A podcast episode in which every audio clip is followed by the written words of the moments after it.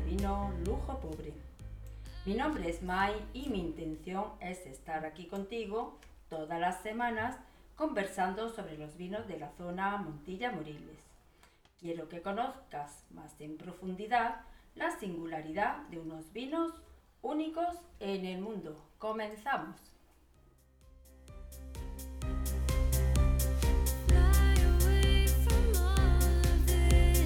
Hoy nos acompaña. Comenzó su andadura como enóloga en Cataluña. Por tanto, como gran conocedora también de los vinos de aquella zona, nos vamos a centrar en el cava, haciendo una pequeña comparación con nuestros finos generosos. Es decir, hoy vamos a descubrir fino versus cava, o sea, el fino frente al cava. Bienvenida, Ana. Hola, ¿qué tal, Mai? Buenos días. Bueno, siendo tú de Cataluña, ¿cómo tu contacto con el fino? Bueno, pues, pues buena, buena pregunta. ¿eh? Em, yo realmente no, no, no, soy de Cataluña, ¿eh? yo soy de, de, Huesca, de la provincia de Huesca. ¿eh? Lo que pasa es que sí que es cierto que con 17 años, muy jovencita, me fui para Tarragona y allí es donde estudié enología, ¿no? en, la facultad en, en Rovira Virgili. Y, bueno, claro está, allí nos dieron una, una formación muy completa de, de los vinos, eh, vinos catalanes y el, y el cava ¿no? en, en particular. Pero es cierto que el tema de los vinos generosos quedó como un poquito en laguna, ¿no? Y un poco pues con mi forma de ser, ¿no? Aventurera, descubrir, me decidí, me decidí hace ya 12 años venir aquí al, al sur, eh, en este caso de, con una profesión de, de docente, eh, que es allí donde, donde nos conocimos, ¿verdad? Sí. Y, y, esta ha sido la forma de, de contactar, ¿no? De contactar eh, con los vinos generosos y en concreto con el fino porque es el vino que más, que más me, me apasionó. ¿Mm? Bueno, mmm, entonces, a ver, explícanos cómo puede ser que dos vinos tan diferentes, un espumoso como es el cava y un generoso tranquilo que es el fino, tengan cosas en común. Dinos. Pues sí, sí, sí que es muy curioso porque fíjate, ya en tu definición dices vino espumoso y vino generoso. ¿Y qué significa vino espumoso? Vino espumoso significa que contiene gas carbónico, ¿cierto? En el caso del cava es un gas carbónico natural, procedente de una segunda fermentación, según el método tradicional, en botella. ¿Y vino generoso? ¿Qué es un vino generoso? ¿Eh? Esto es una cosa muy bonita porque la definición de generoso le refiere al contenido en alcohol. ¿eh? Son vinos generosos, generosos. ¿eh? en su forma, porque sabemos que antiguamente los vinos se valoraban según su contenido de alcohol. Cuanto más alcohol tenían, más se valoraban en el mercado a nivel de, precio. Esto, esto es así. ¿Por qué? Porque el alcohol da una conservación en el tiempo, simplemente. Bien.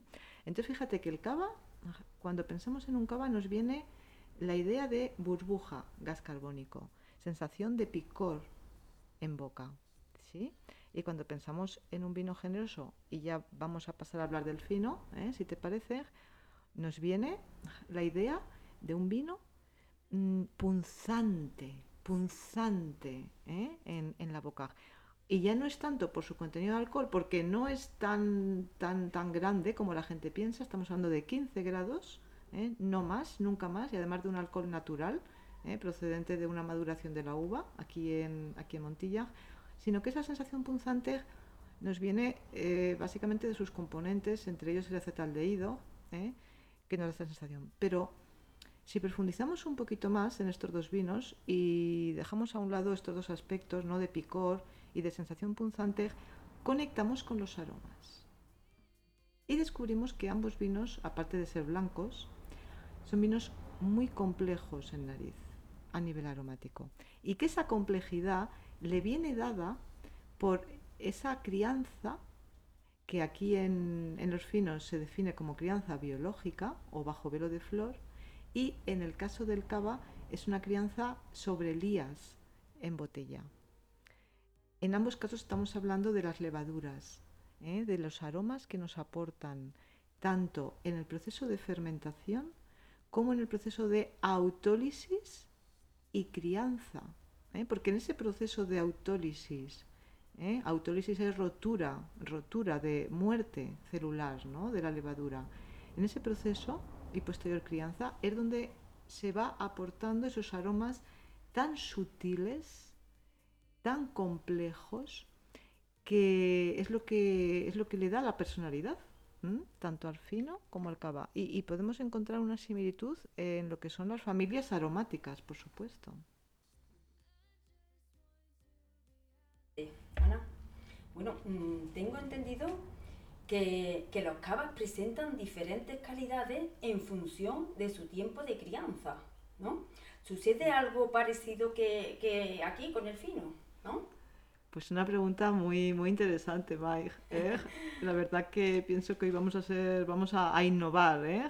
Vamos a, innovar el, mercado y el uso y disfrute del fino. Porque sí que es cierto que dentro de la legislación de la, de la denominación de origen cava, el reglamento, sí que es cierto que allí ya se contempla. ¿eh? Ya se contempla lo que es el cava joven, que nos habla de una crianza de nueve meses en botella, como mínimo. ¿eh? La legislación siempre te habla de mínimos.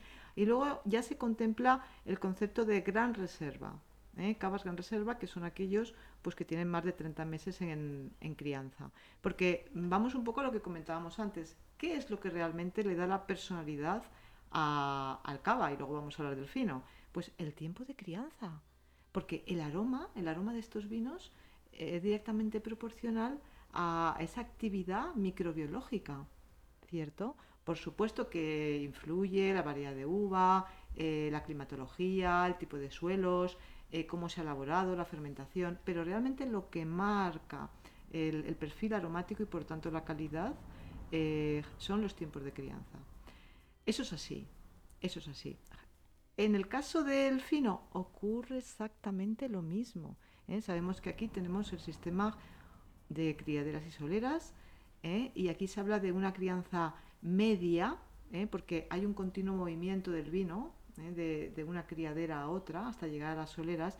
Y eso es un poquito complicado decir, pues mira, este fino ha estado tantos años en una bota de forma estática. No, aquí no se produce eso, ¿vale? Va pasando, pero sí que es verdad que se están elaborando y se están sacando al mercado finos con diferentes tiempos de crianza aunque a lo mejor en la etiqueta no lo ponga, no lo especifique de forma muy concreta, algunas bodegas ya lo están haciendo, a lo mejor, aunque hasta ahora todavía desde el Consejo Regulador de Montilla no se ha categorizado de forma oficial y respaldado por Bruselas, es verdad, pero sabemos que hay un cierto interés, ¿no? Y vamos hacia, hacia eso.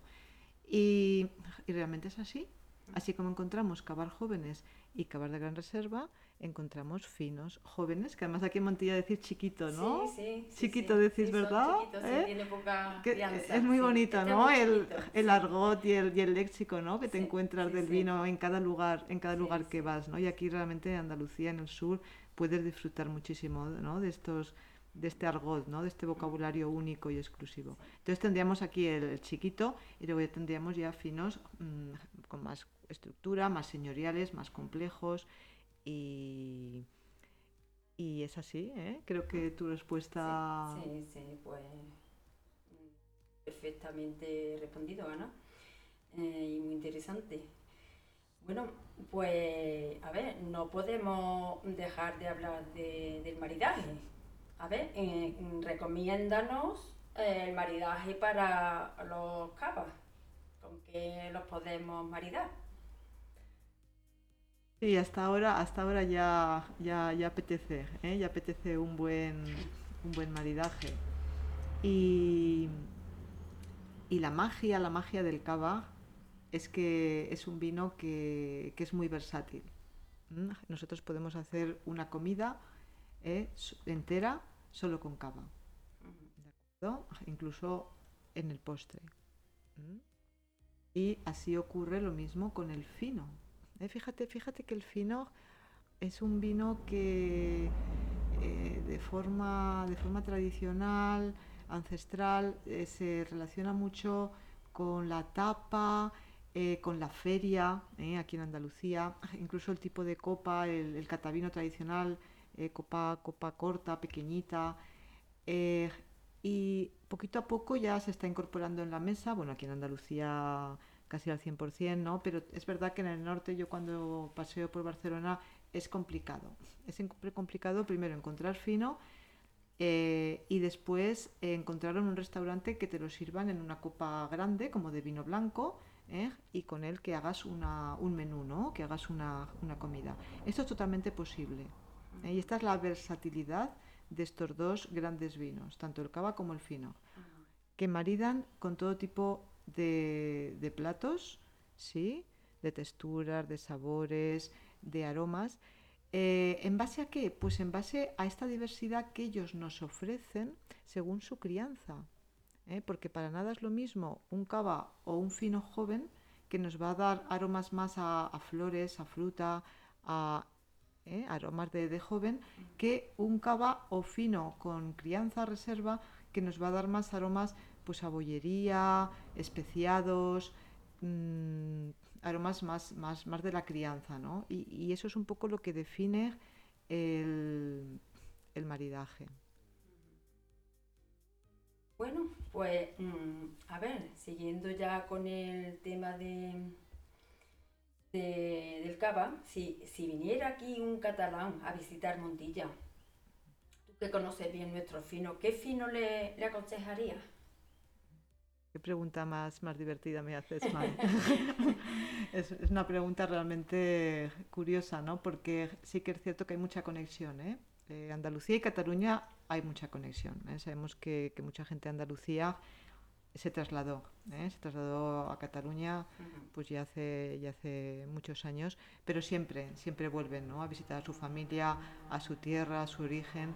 Y ellos, ellos que, que han tenido la oportunidad ¿no? de, de, conocer allí el cava muy bien, porque allí es un producto muy extendido y muy consumido, mmm, cuando vienen aquí y, y buscan un fino, pues yo pienso que quizá el fino que yo les recomendaría sería el chiquito, el que tú dices, sí, ¿eh? sí, el, el, joven, que es de una crianza mínima de dos años, dos años bajo velo de flor.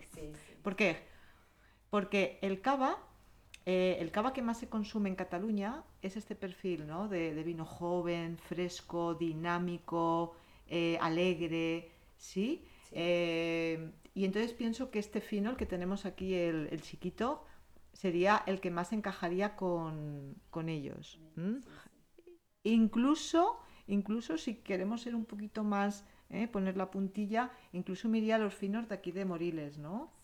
¿Eh? Que son más verdes, ¿te acuerdas, no? Son más, como más aromáticos, más expresivos. ¿eh? Y yo creo que iría un poquito por. ¿Mm? Perfecto, sí, sí, yo veo que también. Yo coincido contigo en esa, en esa percepción. Bueno, pues ahora al revés. Si un andaluz fuese a Barcelona, ¿con qué cava lo recibiría? claro, cuando, cuando un andaluz, cuando un andaluz va a Barcelona, ¿qué sí. es lo que ocurre? Que lo tiene muy difícil sí. encontrar eh, grandes finos.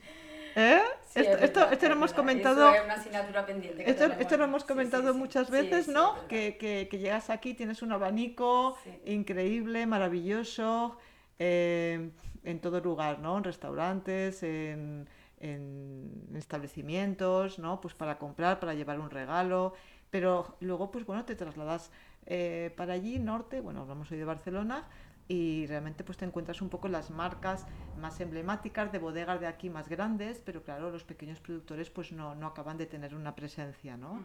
Entonces, claro, este, esta persona, ¿no? Que, que, fuera para Barcelona, pues igual tenía que acabar tomando un cava, ¿eh? En, vez de, en vez de un fino.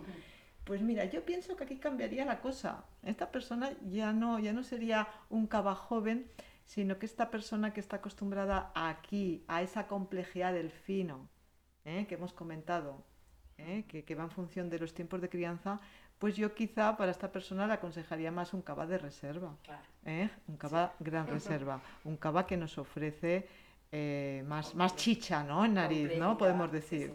¿eh? E incluso también para el tema de marido, porque aquí, aquí en, en, el sur y en Montilla hay mucha costumbre, y tú, ¿eh?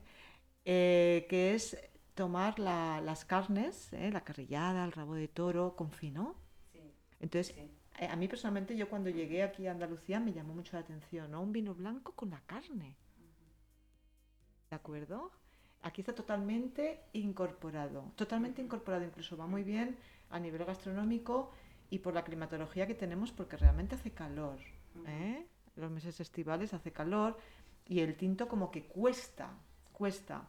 ¿eh? Tomas carnes y es, los finos con, con crianza larga quedan sensacionales. Entonces, bueno, idénticamente, ¿eh? cuando esta persona se fuera a, a Barcelona, pues usar ¿no? los cavas de reserva y con reserva con las carnes, porque es un maridaje Perfecto. perfecto.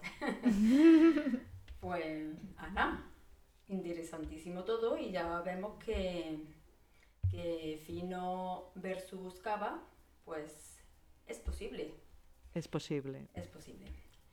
Bueno, pues ya por hoy lo dejamos aquí. Muchas gracias, Ana, por tu presencia y por todo lo que nos has aportado. Y a ti, si tienes alguna duda o sugerencia, escríbeme a mi página de Facebook, Twitter o Instagram de Lujo Pobre. Estaré encantada de atenderte. Si te resulta más cómodo, puedes dejar una reseña en Apple Podcast y hacer tu evaluación de 5 estrellas. El equipo de Lujo Pobre te lo agradece de antemano. Muchas gracias por tu atención y hasta la próxima. Te espero.